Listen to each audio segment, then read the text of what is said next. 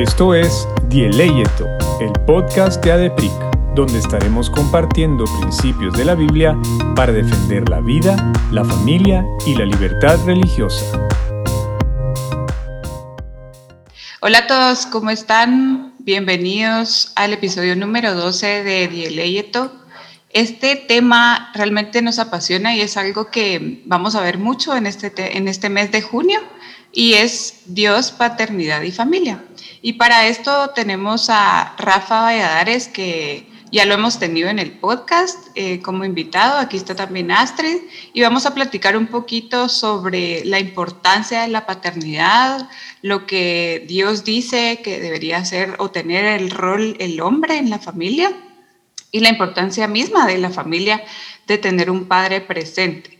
Em, Rafa, como ya lo han escuchado, si no, regresen al episodio número 2, em, si no estoy mal, que es el de relativismo. Eh, está casado con Nandy, que es nuestra buena amiga, y tienen dos hijitos chiquitos preciosos. Así que gracias, Rafa, por estar aquí. Gracias, María Mola Astrid. La verdad que, amigos, es un gusto nuevamente estar aquí con ustedes, eh, compartiendo este tema que, que apasiona. Em, yo va a ser mi, mi tercer día del padre que vamos a celebrar eh, pronto, eh, pero sobre todo creo que vamos a hablar mucho de nuestro rol como hombres en esta sociedad donde generalmente se ha minimizado mucho ese, la importancia de ese rol o se ha dejado por, por algunas eh, razones y lo importante de nuestra relación con nuestro Padre Celestial, ¿verdad? Pero antes igual saludamos a, a Astrid. ¿Cómo has estado? Bien, y emocionada de tenerte acá porque qué mejor que tener a un hombre hablándonos acerca de, paternidad, que Mariam y yo pues somos mamás y podríamos hablar desde la perspectiva de, una mujer dentro de la familia, pero qué importante es tener eh, tu punto de vista, Rafa, así que hoy, como en el capítulo anterior donde tú nos acompañaste, nosotras nos vamos a dedicar a aprender de todo lo que tú tienes que decir y de tratar de manejar la conversación. Así que gracias por estar con nosotros una vez más. Y me gustaría empezar dándoles un poquito de estadísticas que, buscamos sobre mm, un poco las relaciones familiares en Guatemala y si como saben en el 2018 se hizo un censo poblacional y encontré algunos datos interesantes que me gustaría ligarlo al, al tema de hoy. Eh, dice acá que se ve que en cuanto a los a quienes son jefes del hogar, dice acá, Tres de cada cuatro hogares cuentan con un hombre como jefe del hogar, es decir, un 75.7%, pero en casi 25% de los hogares es una mujer, la jefe de hogar, digamos. Y dice acá esta estadística también, que en cuanto a los hogares monoparentales, o sea, los que solo tienen un padre, ¿verdad? En la casa, 3.6% son padres solteros que ¿verdad? Es, es, realmente raro o digamos no es tan normal ver a un padre soltero. En cambio, el 17.7% son madres solteras. Y esto lo, lo, dice la, esta encuesta en el 2018 y vemos cómo dice que para, decía esto, que para junio del año pasado, del 2020, se calculaba que el total de guatemaltecos era más o menos de 16.9 millones, casi 17 millones, digamos. De esos millones, 17 millones, el 63% de la población guatemalteca es menor de 60 años. De esos, 49% eh, son hombres.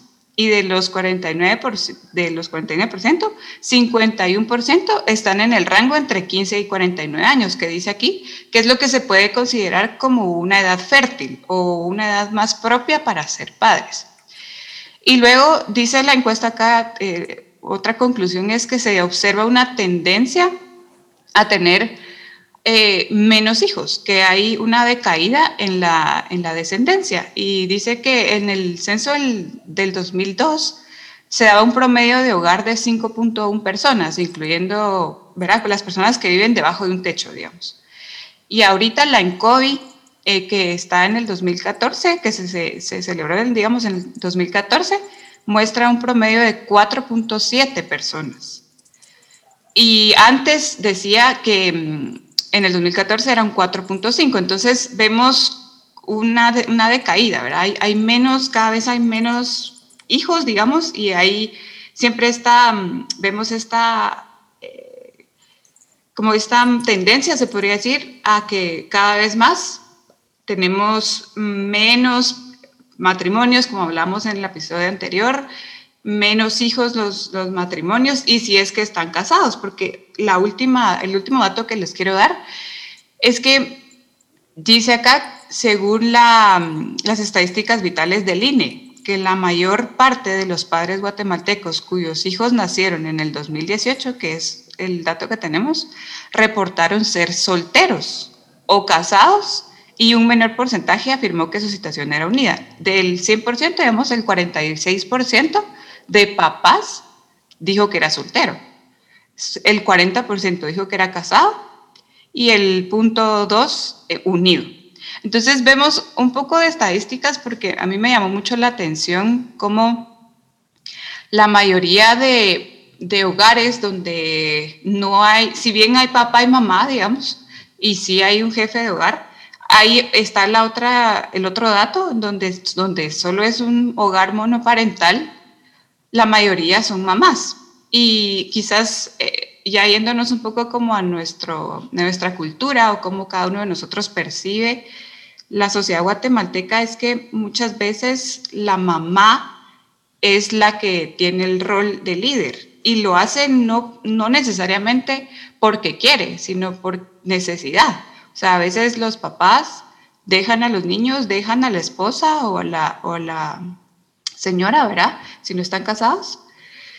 Y la mamá tiene que asumir ese rol de papá, de líder, de proveedora, y eso realmente es algo disfuncional, no es como el Señor lo planeó, aunque admiramos a esas mamás que lo hacen porque lo hacen por sus hijos y por amor, y sabemos que el Señor las ve y las recompensa, pero realmente el diseño no era de esa manera. Entonces, eh, ya entrando un poquito a la, a la, conversación y luego de que les tiré ahí un poquito de datos, eh, Astrid y Rafa, eh, Rafa, ¿qué pensarías entonces que, de acuerdo a lo que ya vimos, cómo ves entonces que Dios dicta algunas responsabilidades o, principios, digamos, al padre de familia. ¿Realmente son complementarios con el de la madre o existe algún principio, alguna responsabilidad exclusiva para el padre? Buenísimo, gracias María. Y, solo quería resaltar algo que tú dijiste que me pareció bien valioso. Eh, vamos a ponerle el, término que usualmente usamos del matriarcado, ¿ah? eh, donde la mamá asume eh, el rol de liderazgo y muchas veces usted lo triste no es porque una mujer es demasiado fuerte o lo que sea. No estoy diciendo que no. Lo que pasa es que asume el rol que un débil padre está haciendo. Es decir, eh, la culpa del matriarcado no es de la mujer. La mujer está haciendo su mejor esfuerzo para mantener a flote la familia. Y, y, es trágico cuando vemos un hombre que no es hombre. Y perdón, suena feo a ustedes, pero vemos también cuando el rey David, me encanta ese pasaje, eh, cuando, cuando le va a delegar el, el reino a Salomón, y le dice, esfuérzate y sé hombre. O sea, es, mano, cumplí tu rol que yo te he dado a vos como hombre. ¿Y cuál es ese rol? Algo que tú decías, Mariam, y, amigos, hay que dejarlo bien claro. La parte de roles no tiene nada que ver con el valor, tiene que ver con función. O sea, eh, varón y hembra los creó, iguales en valor, iguales en, importancia dentro de, de, la familia, pero los roles son diferentes y eso es lo que hace tan enriquecedor una pareja de padres. Porque si los dos, y yo siempre me esto, igual tuviéramos las mismas actitudes, la misma personalidad y el mismo rol con Nandi, o sea, tendríamos mucho éxito en unas áreas de, de, nuestra vida y unas grandes deficiencias en otras, porque somos lo mismo, o sea, sufrimos con lo mismo. Entonces, esa complementariedad es genial, o sea, realmente es muy bueno tenerlo. Yo quería comentarles tal vez tres grandes puntos que creo que son fundamentales para un hombre eh, entender y también las mujeres para generar ese complemento. Tú una pregunta que hacías, Mariam, que me parece valiosa es, ¿hay cosas que son exclusivas al hombre o no, complementos? Yo creo que en efecto hay, algunas, no te diría exclusivas, pero sí son responsabilidad del hombre y algunas que son responsabilidad de la mujer y otras donde se complementan. Pero hoy me centrar en los hombres y no quiero como, como regañarlos o lo que sea, pero es invitarlos, exhortarlos a que veamos una sociedad donde haya un ejército de hombres fuertes, sólidos, que, que, tengan ese rol de liderazgo que Dios nos ha dado. Lo primero, el clásico eh, versículo a ustedes, porque el hombre es cabeza de la mujer. Es, es, usualmente los hombres decían así como, sí, aquí está el macho alfa, usted me hace caso. Pero se les olvida que hay una coma, no hay un punto en ese versículo. Dice, porque así como Cristo es cabeza del hombre. O sea, ¿qué quiere decir eso? Que si tú, hombre, no te relacionas con Dios, no escuchas la voz de Dios todos los días, mi pregunta es, naturalmente, ¿qué vas a liderar? O sea, ¿lo estás haciendo a tu juicio o lo que pasa es, eres una mujer fuerte, sólida a tu lado que ya va a comenzar a liderar por ti, porque tú no tenés esa fuente. Una vez recuerdo, yo tengo el privilegio de, de servir eh, en el Ministerio de Hombres, justamente de la iglesia en la que participo, y me decía uno, es que, es que mi mujer no se sujeta a mí, no se sujeta. Y, la Biblia dice que se tiene que sujetar. Y yo le dije, mira vos, y le estás dando algo de qué sujetarse. Porque, y ahí me corregirán ustedes, eh, Mariam y, Astrid, yo creo, o mínimo, no sé si es por amor, que Nandi me dice, no hay nada que enamore más que ver un hombre conectado con Dios. Entonces, yo no es como que confío en tu criterio, que por supuesto que lo hace, pero es, sé que Dios te habla y por ende confío en tu criterio, porque sé que estás vinculado a Dios. Es muy diferente cuando digo, mira, mi amor, estaba hablando con Dios, yo le, le pregunté esto, me dijo esto, y él me dice, ah, pues démosle, o sea, fijo. Ah, mira, fíjate que tengo una brillante idea que yo lo sé. Usualmente me dice, eh, mi amor, pero bájale un poquito o piensa en esto. Y comenzamos como a discutir la idea porque es una idea que me vino a mí. Y no quiere que solo tenga ideas malas a ustedes, pero cuando yo veo ese reflejo de Dios en mi vida, es fácil que se sujete al liderazgo, otra vez, que es por pura función, ¿verdad? Eh, y tal vez ustedes no sé si lo han vivido eh, con sus respectivos eh, esposos cuando, cuando están inundados de la presencia de Dios, que dicen, ah, puchica, a este sí voy a seguir, pues, así sí. No sé si tienen alguna experiencia que, que, que tengan ustedes. Sí. Pues en mi caso, en mi caso tal vez, Rafa, para, para contarles, a mí ese tema me cuesta un montón. O sea, de verdad que es como una espinita aún eh, de entender y aceptar además el, el, modelo. Y creo yo que también por cómo la sociedad nos bombardea con otro tipo de mensajes que no son los que Dios diseñó. Es decir, el, el mensaje que por lo general nos presenta la cultura actual es que el papá es imprescindible. Eh, perdón, es prescindible, no imprescindible en una familia.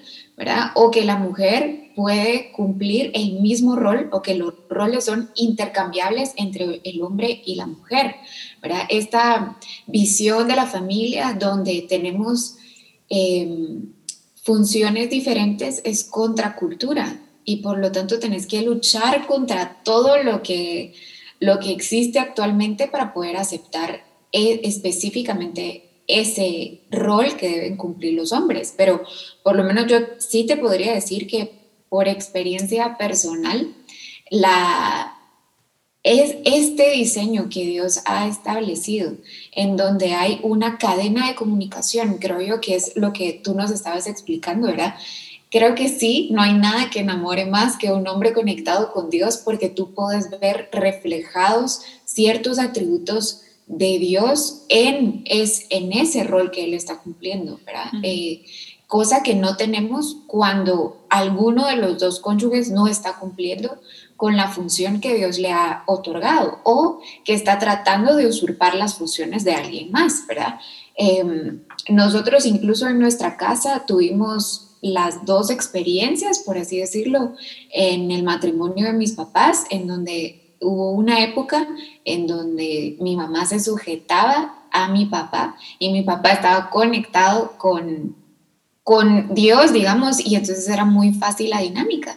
Y luego por ciertas circunstancias hubo un cambio en los roles y la verdad es que la familia no funcionaba igual.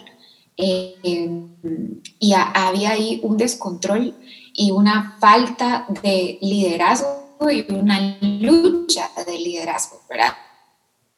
Cuando la mujer está intentando tomar un rol que no le, que no le compete, creo yo, no lo puede desarrollar al 100%. Lo mismo que un papá que esté tratando de, tomar el rol de una mamá, no lo puede suplir al 100%. Y es ahí donde entra eh, todo este tema de las familias monoparentales en donde están haciendo su mejor esfuerzo, pero que no logran cumplir o satisfacer todo lo que sus hijos necesitan, porque al final de cuentas, en una familia quienes sufren la ausencia de un papá, ya sea en cuanto a su eh, presencia en el hogar, porque puede estar el papá todos los días en la cena eh, o en, el desayuno los fines de semana y aún así no estar presente. Está en, presente en su cuerpo, pero no está presente en la intención de su paternidad.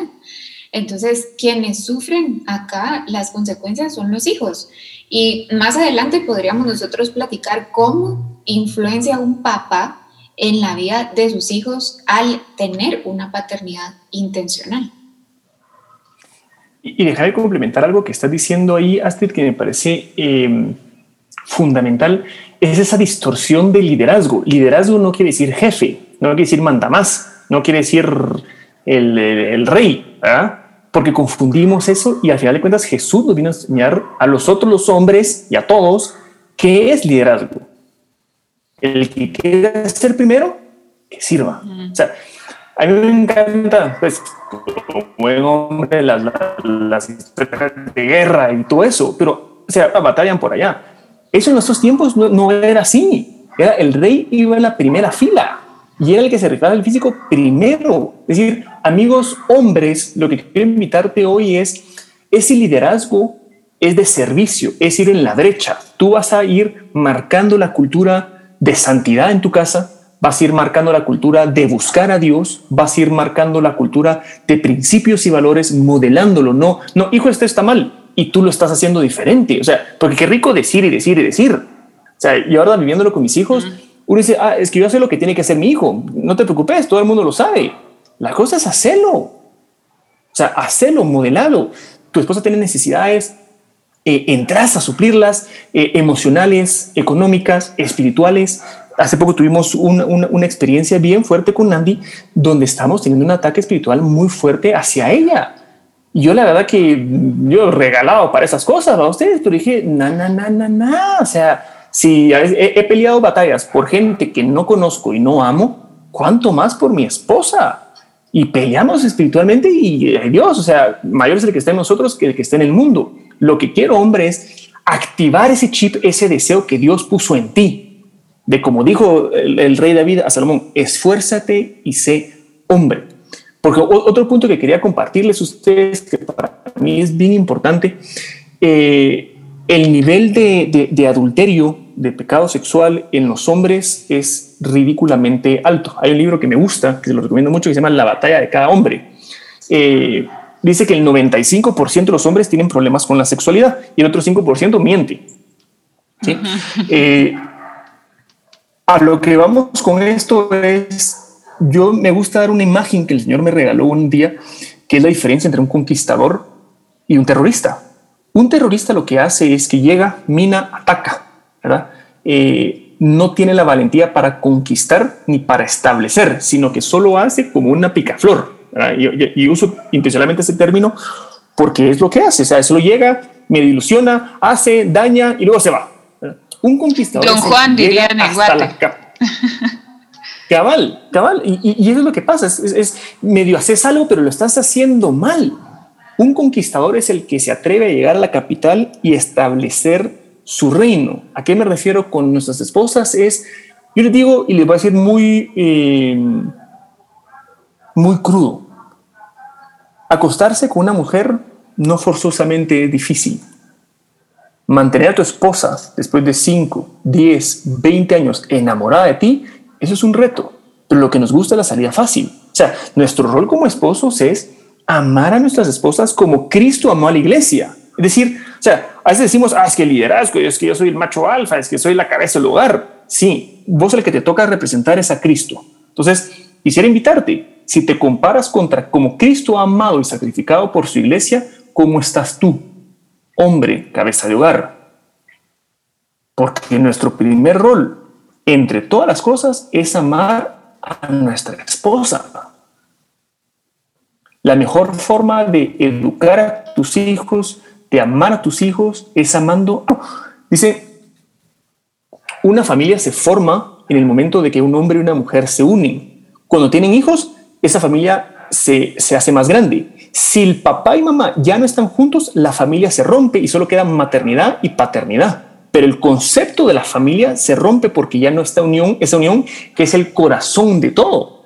Entonces, como hombres, yo, yo quiero invitarte, eh, enamora a tu esposa. ¿Cuándo fue la última vez que la llevaste a una cita? ¿Cuándo fue la última vez que la sedujiste? Eh, y no, no, solo de, la parte física, pero que realmente eh, la consentiste, la sorprendiste eh, y realmente estás haciendo un esfuerzo para conquistar su corazón. ¿verdad? y un tercer punto que quería compartirles, el primero, entonces recapitulando, es mantener una relación fuerte con Dios para realmente ser cabeza de hogar. Segundo es amar a tu esposa como Cristo como su iglesia. Y luego es ser uno, esa imagen de Dios ante sus hijos. Y esa parte es bien profunda porque la primera imagen que los hijos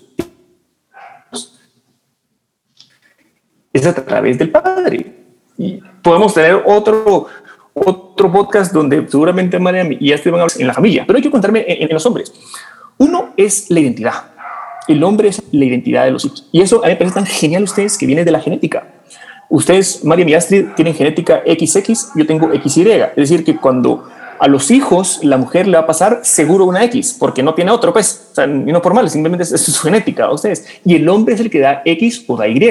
Si da X, el bebé es mujer, y si él da Y, el bebé es hombre. desde ahí empieza la identidad, pero no solo viene de la parte genética, sino que de la parte moral espiritual, ¿verdad? Donde realmente uno hace un esfuerzo eh, consciente de decirle, tú eres mi hijo amado en quien yo tengo complacencia, así como el Padre Celestial hizo con Jesús después de haber sido bautizado.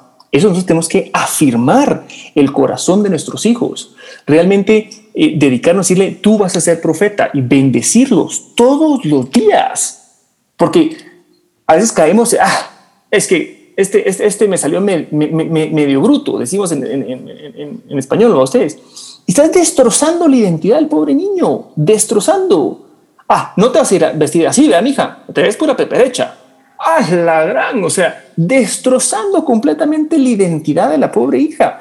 Hombres, quiero em, leerles un versículo que a mí me ha impactado grandemente.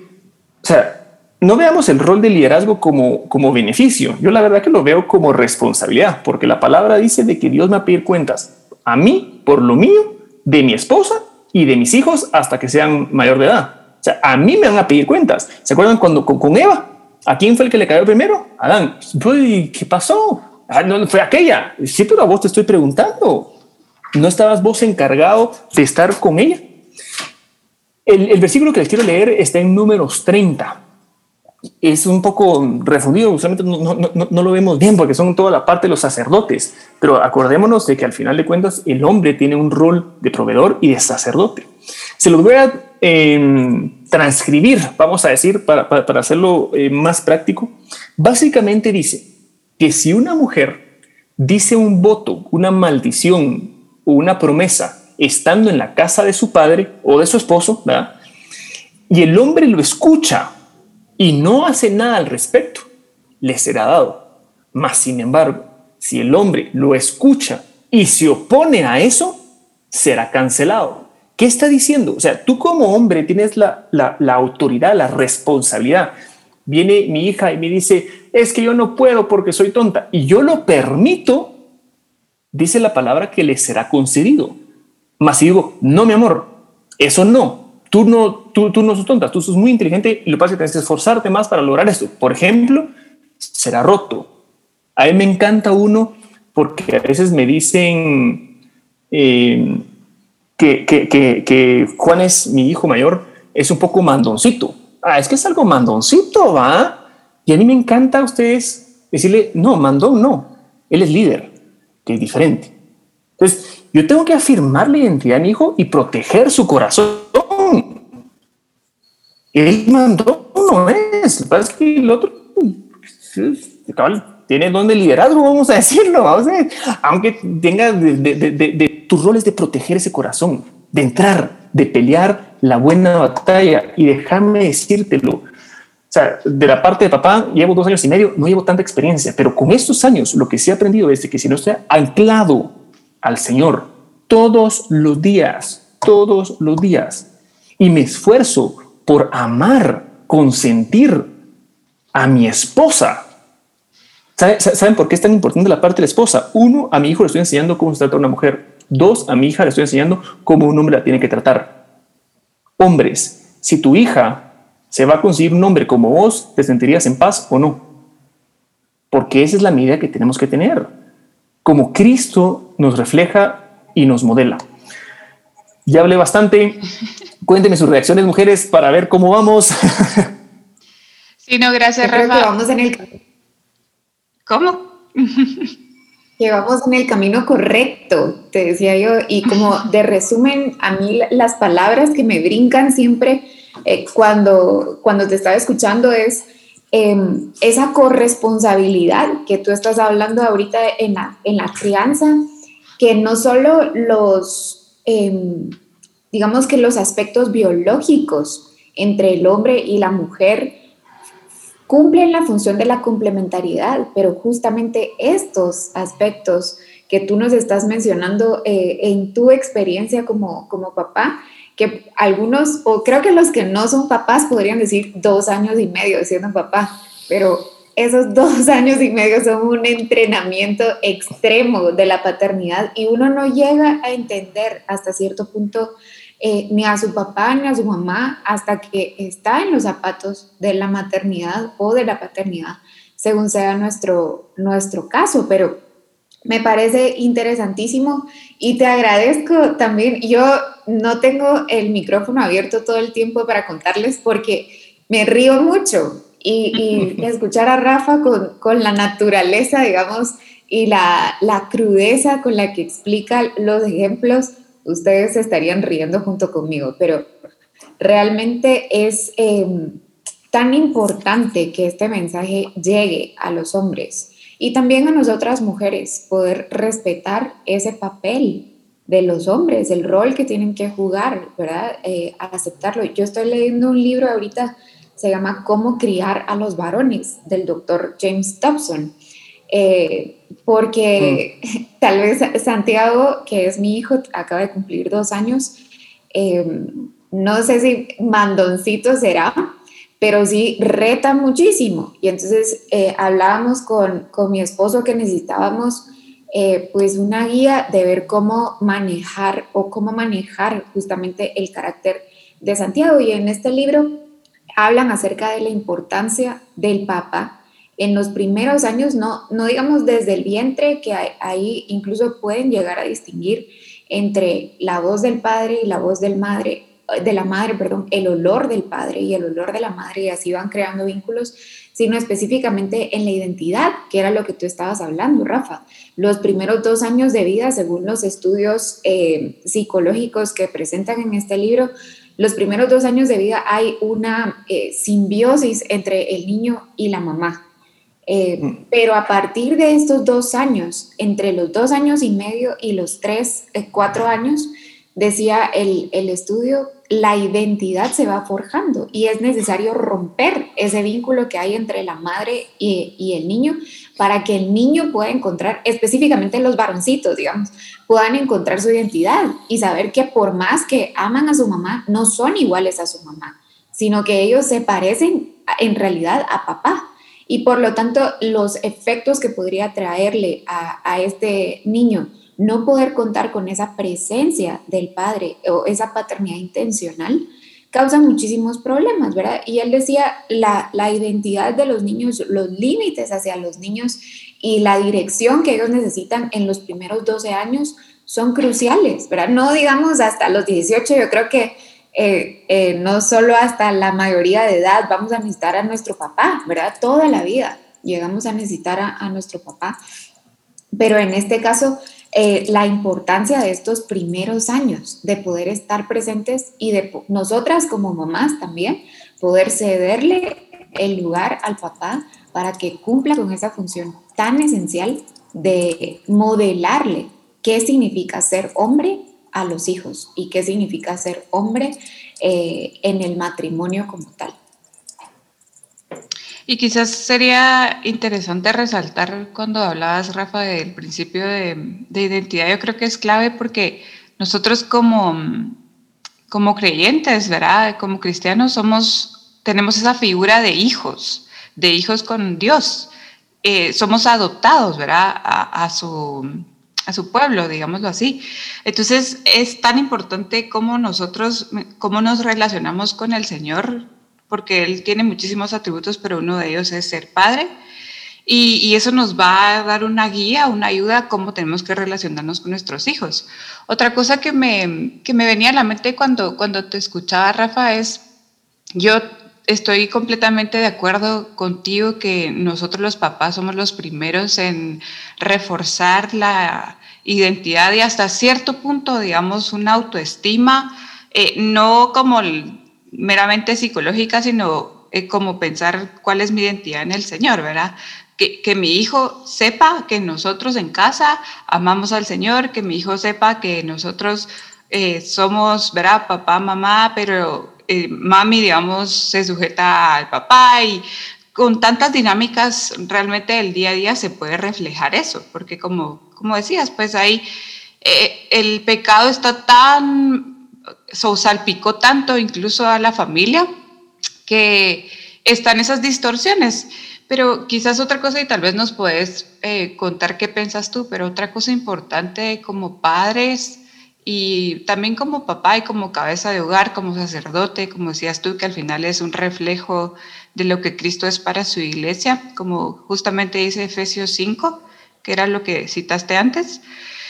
Nosotros también tenemos que enseñarle a nuestros hijos, eh, he visto la importancia que, que, son pecadores, ¿verdad? Es importante decir, ok, en esta casa nosotros amamos al Señor, pero desde chiquitos eh, se les empieza a notar su naturaleza pecaminosa, honestamente. Eh, cuando nosotros oramos en la mesa y decimos, Aria, vamos a orar, ¿verdad? A veces a, veces son contadas, pero normalmente junta sus manitas y bueno, Señor Jesús, y verá, gracias por la comida, pero a veces no lo quiere hacer y no lo quiere hacer, entonces con, con Eduardo molestamos, hoy está de, de, inconversa, ¿verdad? Porque al final, es que te juro, se pone así de que no quiero, ¿verdad? Y es la verdad, o sea, nosotros tenemos que presentarles el Evangelio a nuestros hijos, si bien eh, hay una el Señor, hay promesas, ¿verdad? Del Señor para nosotros, eh, cuando vemos, por ejemplo, en, los diez mandamientos de honrar a nuestros papás para que nos vaya bien y tengamos una larga vida, eso es importante, son promesas del Señor. Pero nosotros como papás tenemos esa responsabilidad y sobre todo el papá, el hombre, la cabeza de hogar, el sacerdote de la casa tiene esa responsabilidad de predicar en su casa, de presentarle el Evangelio a sus hijos, para que cuando ellos tengan la mayoría, eh, no la mayoría, su, razonamiento, por decirlo así, puedan estar tan expuestos, tan expuestos a la palabra, tan expuestos al Señor, que ellos también, ¿verdad?, rindan su vida a Él. Eh, pero es importante hacer esa diferencia porque cuánta ¿Cuánta, ¿Cuánto error hacemos o han hecho nuestros papás o gente que conocemos de creer que porque uno crece en una iglesia, en una casa cristiana, digamos, de papás cristianos, que hasta lo voy a poner en comillas, que van a la iglesia los domingos, ah, bueno, entonces ya sos salvo, ¿verdad? O, por, o sea, de, por default vas a ser un hijo piadoso. No necesariamente. Por eso es nuestra responsabilidad y sobre todo de los padres de predicar a, a nuestros hijos, que son pequeños eh, hombres y mujeres que tienen el potencial y, que pueden llegar a, servir al Señor. Pero también está el peligro de si no hacemos ese trabajo nosotros como papás, por supuesto con la ayuda del Espíritu Santo, ellos puedan llegar a perderse. Seguro, y, y tal vez déjame complementar algo que estás diciendo bien interesante, Mariam, es, creo que lo hemos oído antes, Dios no tiene nietos. O sea, es que él es mi hijo, entonces pasa adelante. No, no, no, Dios solo tiene hijos. ¿verdad? Y algo bien importante, de hecho hace poco lo comentamos con Andy, donde estamos, no todos nos gusta meternos a cursos de parenting y todo, a ustedes, a mí me encanta, de hecho cuando nos juntamos con, con gente que tiene mucho más experiencia que yo en, en ser papá, les digo, mire, déme sus mejores consejos para crear hombres, déme su mejor consejo para criar mujeres, dime su mejor consejo para manejar, a dos. Y es bien interesante, o sea, algunos los desecho, pues, porque digo, no, eso fijo nunca lo voy a hacer. O no digo, ah, qué buena idea, qué genial. Eh, y, en línea lo que tú estás diciendo, eh, Mariam, yo, yo invitaría mucho a los hombres una reflexión, o sea, cómo nos vino a modelar Jesús, ¿verdad? Justamente la palabra es, Él nos vino a modelar, no nos vino solo a regañar. Es, mira, por dar el ejemplo, que a mí también me ha pasado, ustedes, Juan Esteban, ponga atención, ahorita vamos a orar. o sea, como que fue el regaño. Y algo, de hecho, que lo hablamos con Andy, eh, yo, Juanes se despierta más temprano que, que, su hermana, naturalmente, a veces bien temprano, eh, y, y, me levanto yo, usualmente me levanto yo con él a jugar y a todo. Eh, y lo que hago ustedes es, bueno, Juanes, vamos a empezar la mañana, vamos a orar. A veces se apunta, a veces no. Eh, pero lo que hago es que yo me hinco y comienzo a orar, oro en voz alta y demás, y buenos días Jesús, y, vamos avanzando. Y les digo a ustedes, después de un, rato, eh, algo que nos pasa es, por ejemplo, él siempre le, eh, abre las, las cortinas y, ve el sol y dice, buenos días Jesús. O sea, él ya sabe que primero le rendimos honor a Jesús. Y segundo, ustedes, hace poco nos pasó algo, algo lindo. Estábamos buscando a Juanes y no lo encontramos. Y estaba debajo de la mesa, estaba hincado orando. Y yo así como, ah, la gran, qué lindo. Pero es que eso no es por, no pasa por solito, es porque ve a su papá modelárselo. Y, no les digo por mí, lo que pasa es que si yo no empiezo el día de rodillas, no empiezo el día, pues, o sea, el día para la catástrofe. Eh, él cuando ve ese modelaje, entonces yo lo que quiero invitarles, Chai, es hombres y mujeres es modélenlo. O sea, eh, pongan alabanzas. O sea, nosotros a veces el problema, pues, que es lindo porque a veces jóvenes, cuando ponemos alabanzas, ella, ella, lo que me gusta es él sabe reconocer las canciones que son como de diversión, de Baby Shark y todas esas, todas. Y las de alabanza, pues las de alabanza, él levanta las manos. ¿Por qué? Porque ve a nosotros levantarlas. Con Andy levantamos las manos, adoramos a Dios. Entonces, algo que yo le diría es bien importante tener esos tiempos con Dios, con tus hijos se apunten o no se apunten. O sea, también el mío es de dos años y medio, es difícil que, que esté full concentrado, hacerlo versión niños, ¿va? Ustedes tampoco, eh, bueno, dijo, vamos a estudiar Génesis 37, ¿va? No, o sea, eh, con algunas caricaturas, lo que fuera, eh, meterle eso en su corazón. Y con lo que tú decías, Mariam, que era uno de mis puntos, en, en uno de sus cursos de, de, de lo que decían es que los niños son naturalmente buenos.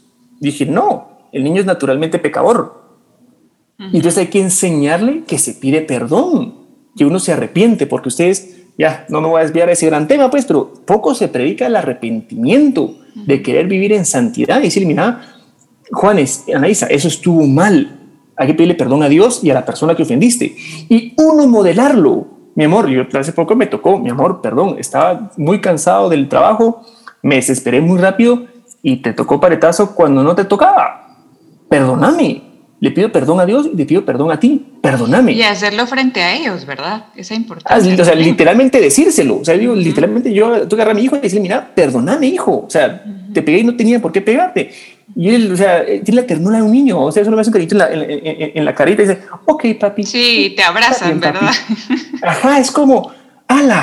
O sea, pero es enseñar esa cultura. Y nos pasó hace poco con Andy que llevamos a, a, a Juárez un un parquecito, pues, donde hay unos juegos y él estaba feliz y pues había el momento donde ya te había que llevar solo a la casa, ¿verdad? Entonces nos hizo un gran berrinche cuando nos fuimos y tuvimos que corregirlo eh, y él iba como llorisqueando, lloriqueando en el, en el carro y solo dice, perdón papi, mami, perdón.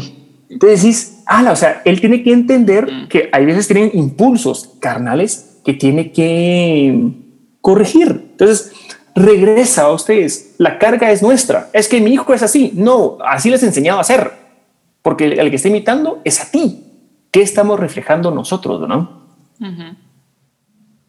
Sí, completamente, Rafa. La verdad que eh, hay tanto que hablar de, este tema de, parenting, como decís tú, quizás hacemos otra, otra parte o, una segunda parte pronto, pero quizás para terminar, si nos puedes dar un par de recomendaciones de libros o de autores que a ti te gusten leer, que lean con Nandi, para los papás que quizás nos escuchan o para tíos o, ¿verdad? gente que les que tal vez trabaja en el ministerio con, con papás, con hijos. Yo, yo te voy a dar uno, no sé si, si lo conoces, creo que sí, es de Paul Tripp, que se llama Parenting. 14 principios del Evangelio que pueden cambiar radicalmente a tu familia. Creo que solo está en inglés, pero Paul Tripp en general es un autor que a mí me encanta y lo hemos leído con Eduardo y lo seguimos en redes sociales, así que también los animamos porque son recursos realmente centrados y basados en la palabra. E, ese, fíjate que sí lo conozco, es muy bueno. Eh, yo, yo les diría, y miría un poco atrás de lo que yo he visto en los hombres eh, hay un libro que se llama Un hombre del reino, de Tony Evans.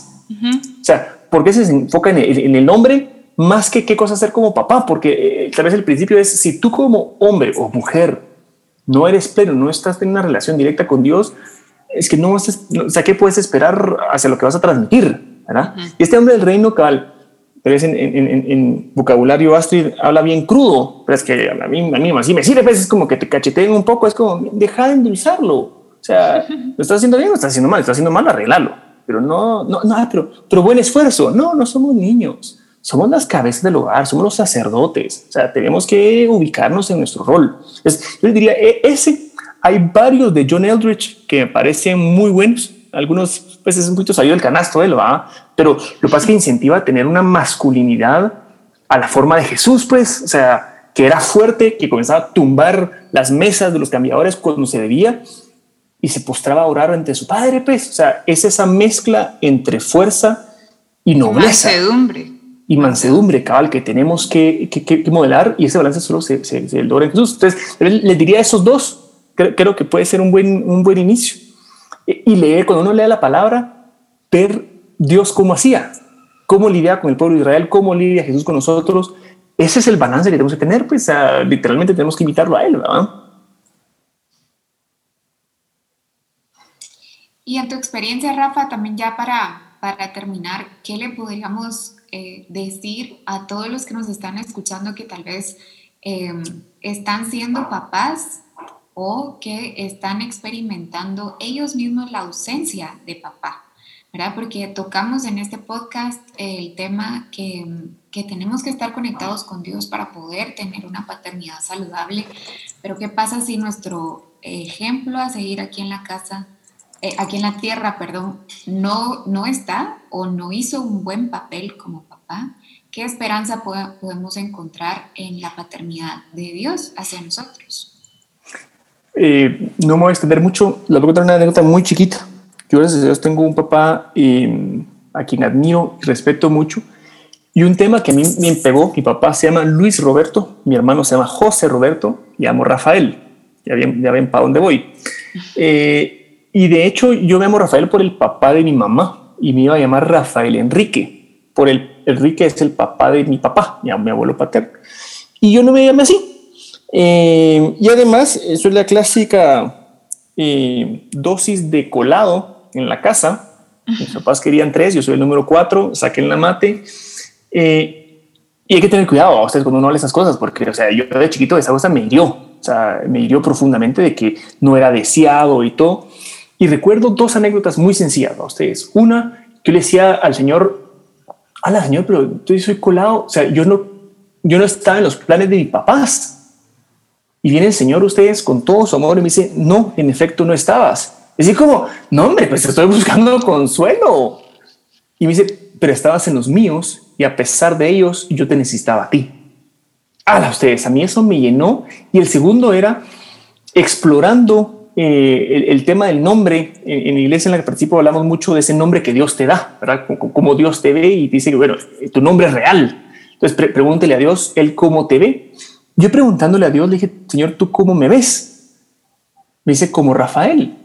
Y así como, sí, pero Rey David o yo qué sé, o Daniel, algo así más emocionante, ¿va?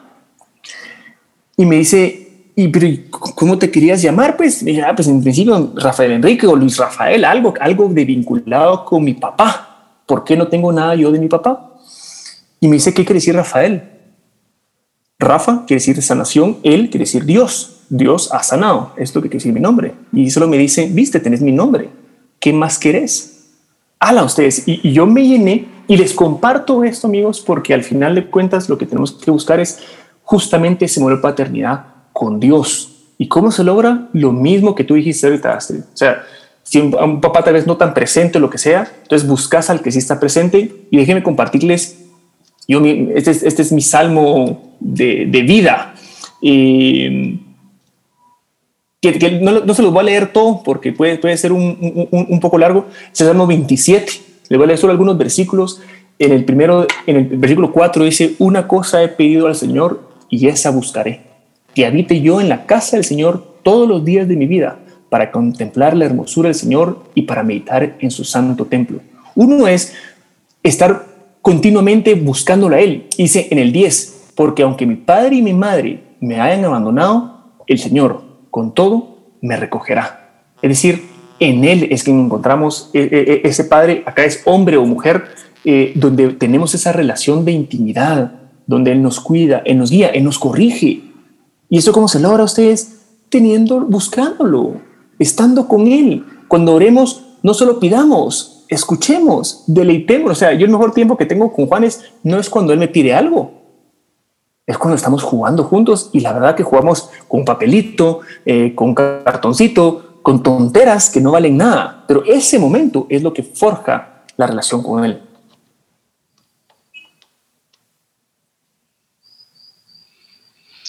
Gracias, gracias Rafa y gracias por todo lo que compartís con nosotros. Creo que es importante que los hombres que nos escuchen mm, puedan ponerlo en práctica y también nosotros como mujeres poder aprender y mm, darle gracias a Dios también por la providencia que, que, el Señor nos da a través de nuestros esposos, de nuestros padres o de cualquier hombre que haya de alguna manera ayudado a tener alguna identidad eh, anclada en el Señor, ¿verdad?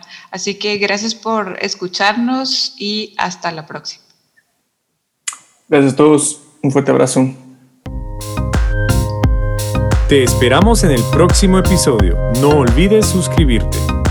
Síguenos en nuestras redes sociales como ADEPRICGT y para más recursos visita nuestra página adepric.org.